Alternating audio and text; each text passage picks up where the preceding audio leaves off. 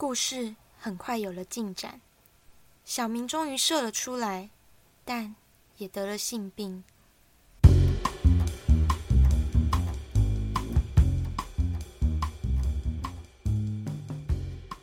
大家好，欢迎收听，可以听十五次。人生的故事太荒唐，听十五次也不会腻。上一集跟大家分享了射不出来的小明，本来我以为这个故事就可以告一段落了，没想到我竟然收到后续受害者女性的细节补充。所以呀，没错，今天要讲的故事还是这位小明。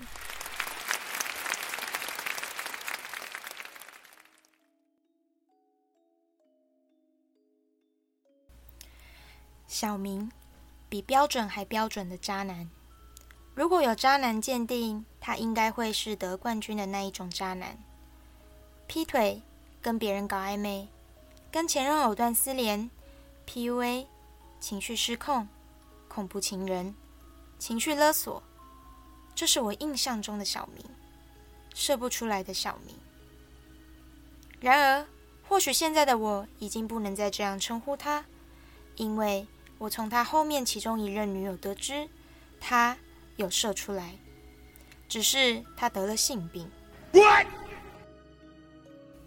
在此，先容我插播一下：明明已经和小明断联了，我为何会认识他后面的女友呢？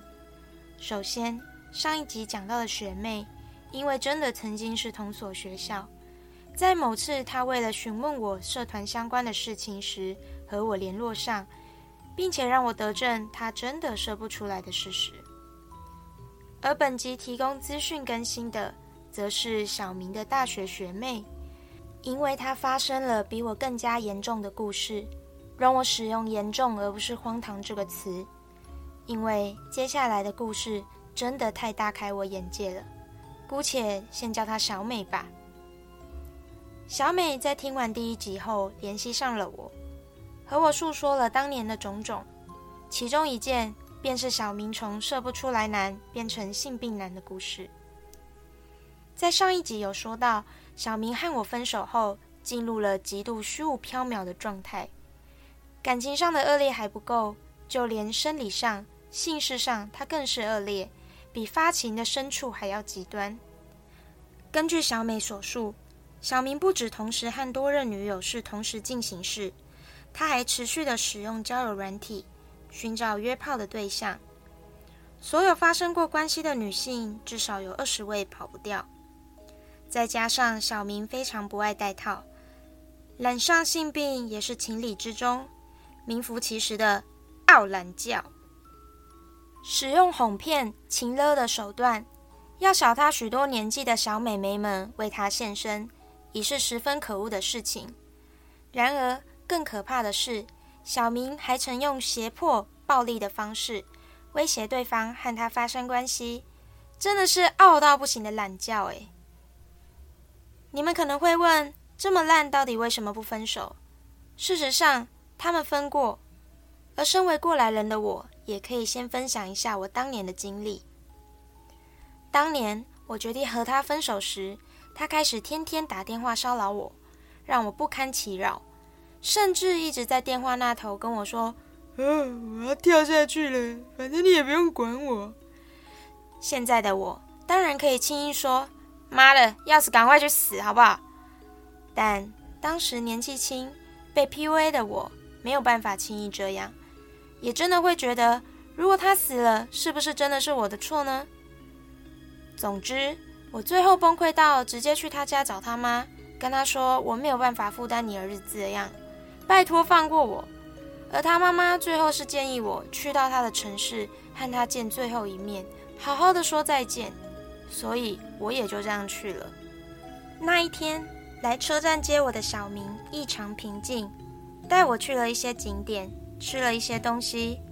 他说：“就让我再当他最后一天的女友吧。”他自然的牵起我的手，想要吻我。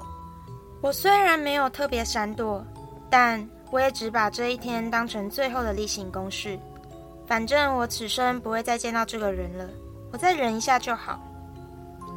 好不容易撑到晚上，我在他的住处吃东西，他突然说：“哎，可以可以打分手炮吗？我当下瞪大眼睛说不行，而且非常郑重的拒绝他。他几乎把我，应该不是讲几乎，而是他已经把我对他最后的爱都磨光了。我现在看到你这张脸，我就只想吐，打什么炮？而且你又射不出来，会结束不了。虽然现在讲起来很好笑，但我当时真的是害怕极了。我非常害怕直接拒绝他的我，会不会马上被他砍死？毕竟现在是我在他的城市。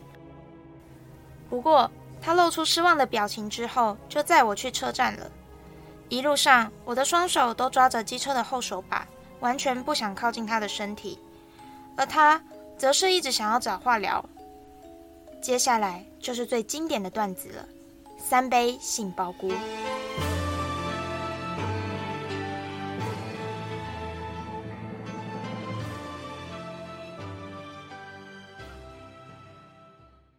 好，靠小当家缓解一下紧张气氛。当时他说。哎，我现在很会炒三倍杏鲍菇哦，现在去你家炒给你吃好不好？我完全不想理他，心里想，谁他妈还想再见到你这个疯子啊？我只是嗯嗯嗯的敷衍他，结果他突然就很暴怒的说：“你是不是再也不想见到我？好啊，那我们就一起去死！”然后突然飙车飙的超级快，飙到八九十。虽然现在讲起来很好笑。但我当时真的觉得我有可能会死在路上。不过，即使要死，我还是死命的抓着后座手把，死都不想接近他。故事要到尾声了，我最后安全抵达车站，头也不回的刷票进站。当时我的心情是感到一切光明，感到我的人生终于可以重新开始了。没想到我的苦难结束了，接下来却是小美他们受害。若要有脉络且完整的说完，这集恐怕是没有办法结束。就让我以一个文科生训练的列点方式来简单提一下好了。第一，他和小美和另外一位小可同时暧昧，然后同时在一起了。只不过小可是在明面上，小美则是在明面下，靠着小明那张嘴，唬得两位以为这都是正常的爱情。第二。小明有了女友还不够，他还要更多，而且是更多的学妹，越年轻越好。现在想想，应该是年轻的比较好掌控，毕竟同年纪的人应该都看破他的手脚。第三，小明不爱戴套，会怂恿伴侣无套，怂恿不成还会偷拔，难怪会得性病。明明没钱还会说怀孕就生下来吧，我想要我们有孩子。呃，真的是恶到不行。第四，提了分手后，小明恐怖情人的指数会急速攀升，骚扰、跟踪、暴力不计其数。小美说，她曾经堵在他的住处，把他压制在地上，掐住脖子，不给呼吸和求救，真的非常可怕。小美也曾经报过警，然而小明却不断想要说服警察，这只是一般情侣吵架而已。唉，我的天哪！这已经不只是渣而已了，这根本就是犯罪。据说现在小明有私闯民宅和性侵未遂的官司要打，对象是小美之后的受害者。让我们一起祈求法官把这只傲懒叫关进去好吗？总之，谢谢大家听到这边。虽然可以听十五次，本来是想要走荒唐喜剧的风格，但要讲这些伤痛，真的还是不免沉重。因此，我最后要来分享小美告诉我的故事。